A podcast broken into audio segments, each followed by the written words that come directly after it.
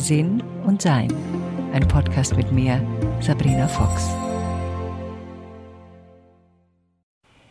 Kennt man eigentlich den Ausdruck außerhalb von Bayern beleidigte Leberwurst? Bin mir nicht ganz sicher, ob das nicht einfach nur so ein bisschen bayerisch angehaucht ist. Also, falls ihr das nicht kennt, man wird als beleidigte Leberwurst bezeichnet, wenn man sehr schnell beleidigt ist. Und das ist ein Titel, den muss man sich durch Wiederholung verdienen. Also den kriegt man nicht so beim ersten Mal. Den kriegt man verliehen, wenn man schon für lange Zeit und häufig schnell beleidigt ist. Und das war mein Name, wie ich ein Kind war, ein junges Mädel war, also so um die, ich weiß gar nicht, wann es angefangen hat, aber ich glaube 10, 11, 12, 13, da so in dem Dreh, begann, dass man mich als beleidigte Leberwurst empfunden hat.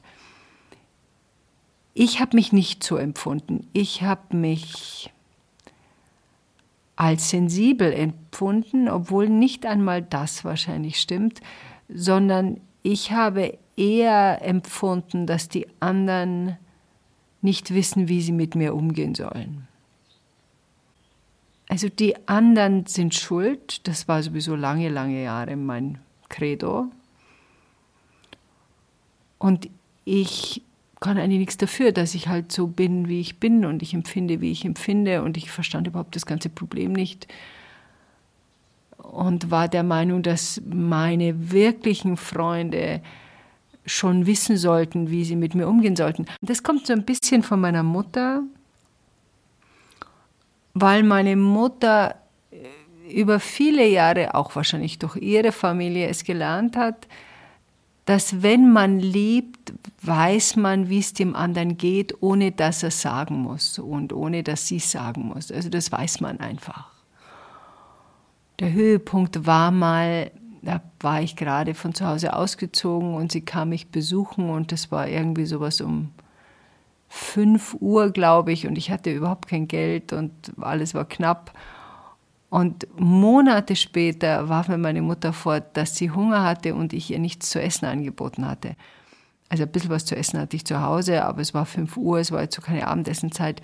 Und sie hat aber nichts gesagt. Sie hat nicht gesagt, dass sie hungrig ist. Sie hat nicht gesagt, dass sie gerne etwas haben möchte. Ähm, vor allen Dingen hat sie es nicht danach gesagt, einen Tag später oder eine Woche später, sondern in Erinnerung habe ich, und wir wissen ja, wie das mit Erinnerungen ist, dass das irgendwie ein Jahr später irgendwann mal bei einem Streit auf den Tisch des Hauses kam. Beleidigt sein. Was was ist das eigentlich, wenn wir das mal genau erforschen? Also offensichtlich fühlt sich etwas in uns verletzt. Und da gibt es ja dann zwei, wahrscheinlich mehrere, aber zwei Möglichkeiten darauf zu reagieren. Die eine ist der Rückzug, also die stille das aber doch ein bisschen anmerken lassen, dass man beleidigt ist, weil man will ja, dass der andere merkt, dass man beleidigt ist. Also die andere Person soll ja wissen, oh, da bin ich zu weit gegangen, ohne dass ich dazu was sagen muss. Und ich will auch, dass die Leute vorsichtiger mit mir sind, mit mir anders umgehen auch das muss ich nicht sagen, sondern durch die Erfahrung, dass ich schnell beleidigt bin, merken die Leute, dass sie sich sehr genau überlegen müssen, was sie zu mir sagen. Das ist eine Möglichkeit. Die andere Möglichkeit ist, dass ich weine, wütend wäre, laut werde, Tür knalle, mich zurückziehe, weggehe, nicht mehr mit jemand spreche. Also das ist die andere Version, wie ich diesen Wunsch, anders behandelt zu werden, ausdrücken kann. egal welche von diesen beiden Reaktionen wir anschauen, was passiert mit der anderen Person, mit der anderen Personengruppe, mit unserer Partnerin, unserem Partner, unseren Freunden, unserer Familie, dass sie sich um uns herum nicht mehr so verhalten, wie sie sich verhalten wollen. Das kann ein Vorteil sein, wenn wir mit einem Choleriker zusammen sind. Das kann aber auch ein Nachteil sein, wenn wir mit ganz normalen Familienmitgliedern zusammen sind, die uns dann auch nichts mehr zutrauen. Also sie können sich nicht mehr mitteilen, weil wir es nicht vertragen.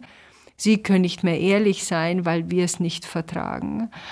Und sie lügen meistens, weil sie Sachen, die sie getan haben, umgehen wollen, weil die Reaktion, die wir drauf haben, zu anstrengend ist. Also es ist auf gar keinen Fall eine Win-Win-Situation, sondern es ist eine Situation, die mit Wahrheit gar nichts mehr zu tun hat, sondern da geht es nur noch um auf Eierschalen gehen, vorsichtig sein, nichts mehr zu machen. Und das ist weit entfernt von einem wachen Miteinander. Wie kann man das jetzt ändern? Ich weiß gar nicht mehr genau, wie ich das geändert habe. Also das war nicht so, dass ich heute beschlossen habe, ich bin nicht mehr beleidigt und morgen war ich es nicht mehr, sondern das ist, glaube ich, entstanden durch meine Bereitschaft, ehrlicher zu werden.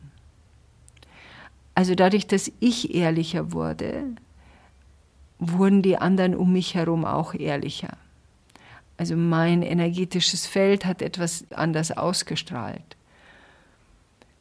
Also ich kann mich zum Beispiel überhaupt nicht mehr erinnern, wann ich das letzte Mal beleidigt war.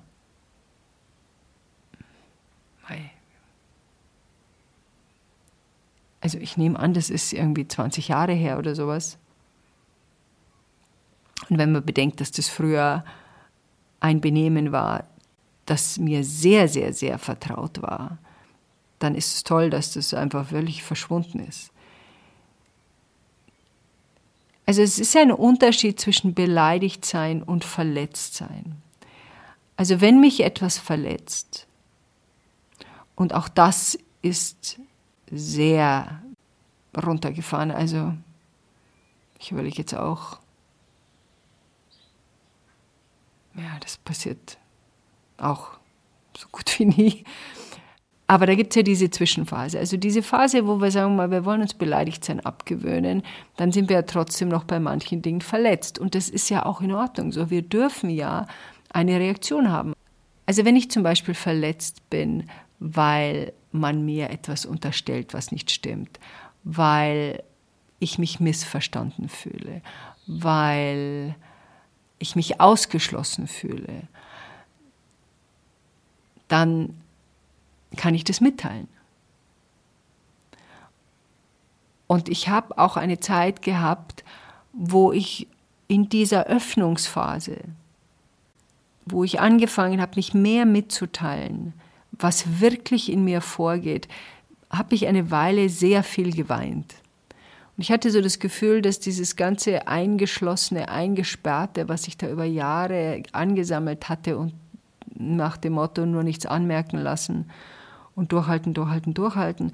Und wie ich das aufgelöst habe, kam so eine Welle von Trauer über mich. Also ich habe oft geweint bei den kleinsten Kommentaren, wo ich heute das ganz entspannt sehe. Aber das ist ja auch so ein Bereich, der ist noch nicht trainiert, den haben wir noch nicht lange geübt. Da sind wir, eine besondere Sensibilität steht da noch an.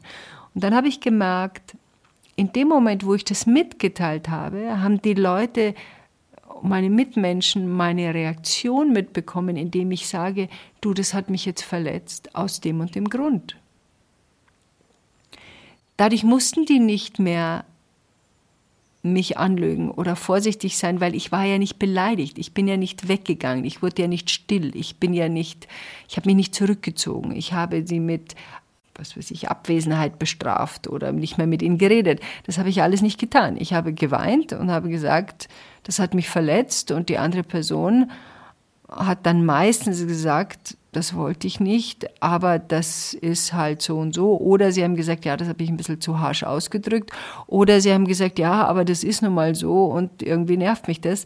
Das war auch völlig in Ordnung. Aber es gab einen Austausch, es gab ein Gespräch und es gab mehr Verständnis füreinander, was ja das Leben überhaupt ausmacht, mehr Verständnis füreinander zu haben. Gott in allem zu sehen, sechste Chakra, drittes Auge. Und dann konnte er etwas heilen. Und je mehr das passiert ist, desto weniger emotionaler wurde ich damit. Und das hat sich dann Stück für Stück für Stück eigentlich aufgelöst. Ich war früher mal Fernsehmoderatorin und ich weiß noch, wie enorm ich gelitten habe, wenn jemand etwas, einen Artikel über mich geschrieben hat und irgendwas über mich veröffentlicht hat, was mich verletzt hat, da bin ich zum Teil irgendwie vier Wochen nicht aus dem Haus gegangen. Oder wie ich dann mich meinem spirituellen Training gewidmet habe und öffentlicher wurde mit spirituellen Themen, die ja damals Anfang der 90er Jahre, das ist ja doch schon 30 Jahre her, noch einen ganz anderen Stellenwert hatten. Also Meditation, das waren lauter Verrückte oder du warst ein indischer Guru. Das ist ja alles anders geworden. Aber damals gab es natürlich auch dementsprechende Sprüche oder Sachen drüber. Und das hat mich dann schon noch verletzt. Ich habe aber gemerkt, je wacher ich wurde und je offener ich wurde, diese Verletzungen weniger wurden. Und heute, wenn ich was höre, was irgendwie lustig geschrieben ist, dann lache ich drüber und dann ist es erledigt. Aber es war damals auch ein Training für mich, offener zu sein, wacher zu sein und es auch wirklich zu lernen. Diese Bereitschaft, wirklich zu sagen, wie es uns geht, ist jetzt auf der einen Seite, wenn ich jetzt die sensiblere bin oder die sensible oder schnell verletzt bin oder mich nicht weiß, wie ich mich schützen soll. Das ist ja die eine Seite. Die andere Seite ist, ich habe jemanden, der so ist und weiß nicht genau, wie ich jetzt damit umgehen soll. Und das stellt jetzt unsere Freundschaft oder es ist schwierig, als Familie damit umzugehen. Und auch da, glaube ich, braucht es ein Gespräch. Endlich befreit sprechen. Da habe ich ja auch ähm, viel darüber gemacht, weil ich kann hingehen zu der Person in einem Zustand der Ruhe, also nicht, wenn es gerade gebrannt hat, sondern wenn wir gerade irgendwie nett zusammen sind, auch vielleicht spazieren gehen können und sagen, du pass auf, ich würde gerne mal was mit dir besprechen. Ich habe den Eindruck, als ob ich dich sehr häufig verletze und ich nicht genau weiß, was ich da genau tue und wir dann so eine Situation haben, wo du dich zurückziehst und ich würde gerne unsere Freundschaft auf eine andere Art erleben, weil ich merke, dass ich mich zurückziehe und ich merke, dass ich mir dir nichts mehr erzählen traue und sagen traue, was in mir vorgeht. Und gibt es denn irgendeine Möglichkeit, wie wir das in Zukunft handhaben können oder wie wir das gemeinsam gestalten können? Und dann warte ich, was diejenige sagt oder derjenige sagt. Also das Thema, die Herausforderung ist angesprochen. Und dann geht es schon darum, dass wir das auch ja, so ein bisschen weiter köcheln. Also das darf man dann nicht wieder in den Kühlschrank stellen und sagen, okay, da lasse ich es jetzt und dann sage ich nichts mehr, sondern bei der nächsten Gelegenheit, wo das wiederkommt, auch zu sagen zu der Person, pass auf, hier habe ich jetzt eine andere Meinung, die würde ich dir gerne sagen, ich traue mich aber nicht, weil ich befürchte, du bist mir beleidigt oder ich verletze dich damit. Punkt. Dann warte ich, was diejenige sagt.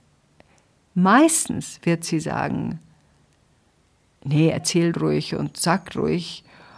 Oder wenn sie noch ganz am Anfang ist beim Üben, wird sie sagen, ja, das ist wieder typisch, dass du denkst, ich bin dauernd beleidigt und mir nichts sagen kannst und dann geht sie in Drama. Aber das ist dann ihre Sache und dann kann man auch dazu sagen, ja, das habe ich eben befürchtet und es tut mir leid, dass das so ist. Vielleicht können wir es irgendwann anders besprechen. Oder kann ich mich dir mitteilen mit dem, was ich sagen möchte, weil offensichtlich jetzt ist kein geeigneter Zeitpunkt dafür und sag mir bitte, wenn es dir passt, dann würde ich mich gerne mitteilen.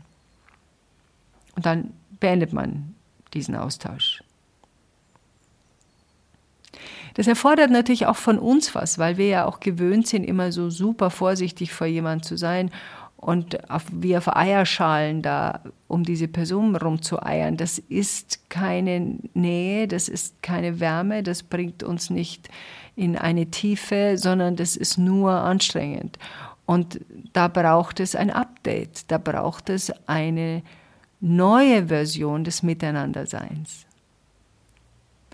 Also das ist jetzt so zum Thema beleidigt sein. Und dann gibt es noch ein anderes Thema, das habe ich übrigens in einem YouTube-Video, bin ich zu sensibel für diese Welt. Wenn ihr Lust habt, könnt ihr euch das gerne anschauen, da ist es ein bisschen hm, auch nochmal beschrieben. Wenn wir also erkennen, dass es eine Sensibilität ist, die wir haben, die, die vielen Zwischentöne, wo wir einfach sehr viel mehr mitkriegen, ist es immer noch ein Unterschied, ob ich das akzeptieren kann als das, was der andere hat oder die andere hat, oder ob ich mich davon beeinflusst fühle. Also es kann eine Person geben, und wahrscheinlich hat die jeder irgendwo in seinem Umfeld, die zum Beispiel sich schnell aufregt und sehr laut aufregt und sehr, ja, sagen wir mal, ruhig ist nicht, wie sie auf Situationen reagieren. Dann kann ich jetzt versuchen, diese Person zu ändern, was mir nicht gelingen wird. Das wissen wir mittlerweile schon. Wir versuchen es leider dann immer noch, aber ich kann mich natürlich zurückziehen. Ich kann sagen, das ist ein Zustand, da will ich mich nicht dabei aufhalten. Das ist eine Möglichkeit, mich zurückzuziehen. Die andere Möglichkeit ist, dass ich mit meinem eigenen ruhigen energetischen Feld das mir zwar anschaue und das beobachte, aber ich nicht davon betroffen bin. Wenn es allerdings etwas ist, was wirklich respektlos ist, also diejenige Person, das ist der dritte Fall, die diesen Ausbruch hat, mich beschimpft oder ähm, wütend wird auf mich oder diese Gesamtsituation unangenehm werden lässt, habe ich auch immer die Wahl zu sagen, ich habe nicht den Eindruck, als ob ich dich da unterstützen kann. Lass uns da in Ruhe drüber reden später und ich treffe dich dann, was weiß ich, heute Nachmittag und dann können wir nochmal schauen, ob wir da ein Gespräch drüber haben können. Also das ist der Moment, wo jeder selber entscheiden muss, will ich da sein in diesem Zustand? Kann ich den handeln? Oder muss ich mich schützen? Wir haben das Recht, uns zu schützen. Nur wenn ich mich immer und vor fast allem schützen muss, dann habe ich noch nicht gelernt, damit anders umzugehen, weil ich bin im Rückzug dauernd. Also wenn mir alle Leute auf die Nerven gehen und ich nur noch Tiere ertragen kann, dann sagt mir das auf Seelenebene, da will was angeschaut werden. Ich beurteile und verurteile zu stark. Ich sehe Leute vielleicht nur als, das sind alles Idioten oder die haben keine Ahnung oder sie sind nicht sensibel genug oder sie sind zurückgeblieben oder was immer sie sind. Also ich habe ein Beurteilungs- und ein Verurteilungsproblem, wenn ich eben nur noch meine Katze um mich haben kann und alles andere geht mir auf die Nerven. Also dann fehlt mir das Verständnis für die unterschiedlichen Herausforderungen anderer Menschen. Jeder von uns und jede von uns tut ihr Bestes so wie sie das kann. Das ist meine Erfahrung. Manche sind sehr beschäftigt in ihrem eigenen Lebensbereich mit zum Beispiel Kontrolle oder mit Recht haben wollen oder mit Ängsten oder mit ja, einer gewissen Rechthaberei oder mit Manipulation oder mit Macht oder mit Finanzen oder mit durchsetzen wollen. Also viele von uns, wir haben ja alle unterschiedliche Seelenhausaufgaben, aber nicht nur eine, sondern immer mehrere. Manche lernen ihr ganzes Leben lang nur ihren emotionalen Haushalt in irgendeiner Form runterzufahren, dass sie eine bessere Impulskontrolle haben als eine Dreijährige. Und das sind deren Hausaufgaben. Das ist jetzt meine Entscheidung, ob ich mit so einer Person zusammenleben will oder ob ich da sage, hm, das ist mir ein bisschen zu viel und das halte ich mir auf Abstand. Ich schätze die Person, aber in bestimmten Situationen gehe ich dann oder ziehe mich zurück. Das sind alles Dinge, die in unserer Wahlmöglichkeit liegen. Aber diese Wahl müssen wir dann eben auch nehmen und können es dem anderen auch mitteilen. Zum Beispiel jemand ist cholerisch und wir tun immer, was dieser Choleriker sagt. Tja, wird sie sich ändern? Wird er sich ändern? Eher unwahrscheinlich, weil es sagt ja niemand was. Also auch diese Person braucht und will auf Seelenebene einen Widerstand. Die will sehen, nö, so schaffe ich mir keine Freunde. Hm, nee, da will niemand mit mir zusammenleben, geschweige denn mit mir einen Urlaub verbringen, weil das ist den Leuten zu anstrengend. Und ich erkenne selber, warum bin ich eigentlich cholerisch? Was ist genau der Grund, wo ich wütend werde? Werde ich wütend, weil etwas nicht so klappt, wie ich das will? Und habe ich vergessen, dass da noch andere Leute beteiligt sind? Oder habe ich das Gefühl, ich gebe immer nach und jetzt mag ich nicht mehr? Also was sind genau meine Hintergründe, dass ich cholerisch bin? Oder habe ich mir das angewöhnt, weil bei mir zu Hause das so war, weil mein Vater so war und der war mein großes Vorbild und so ist man halt als Mann oder so ist man halt als Frau. Also das zu erforschen. Und nochmal so ein Punkt zu dem Schutz.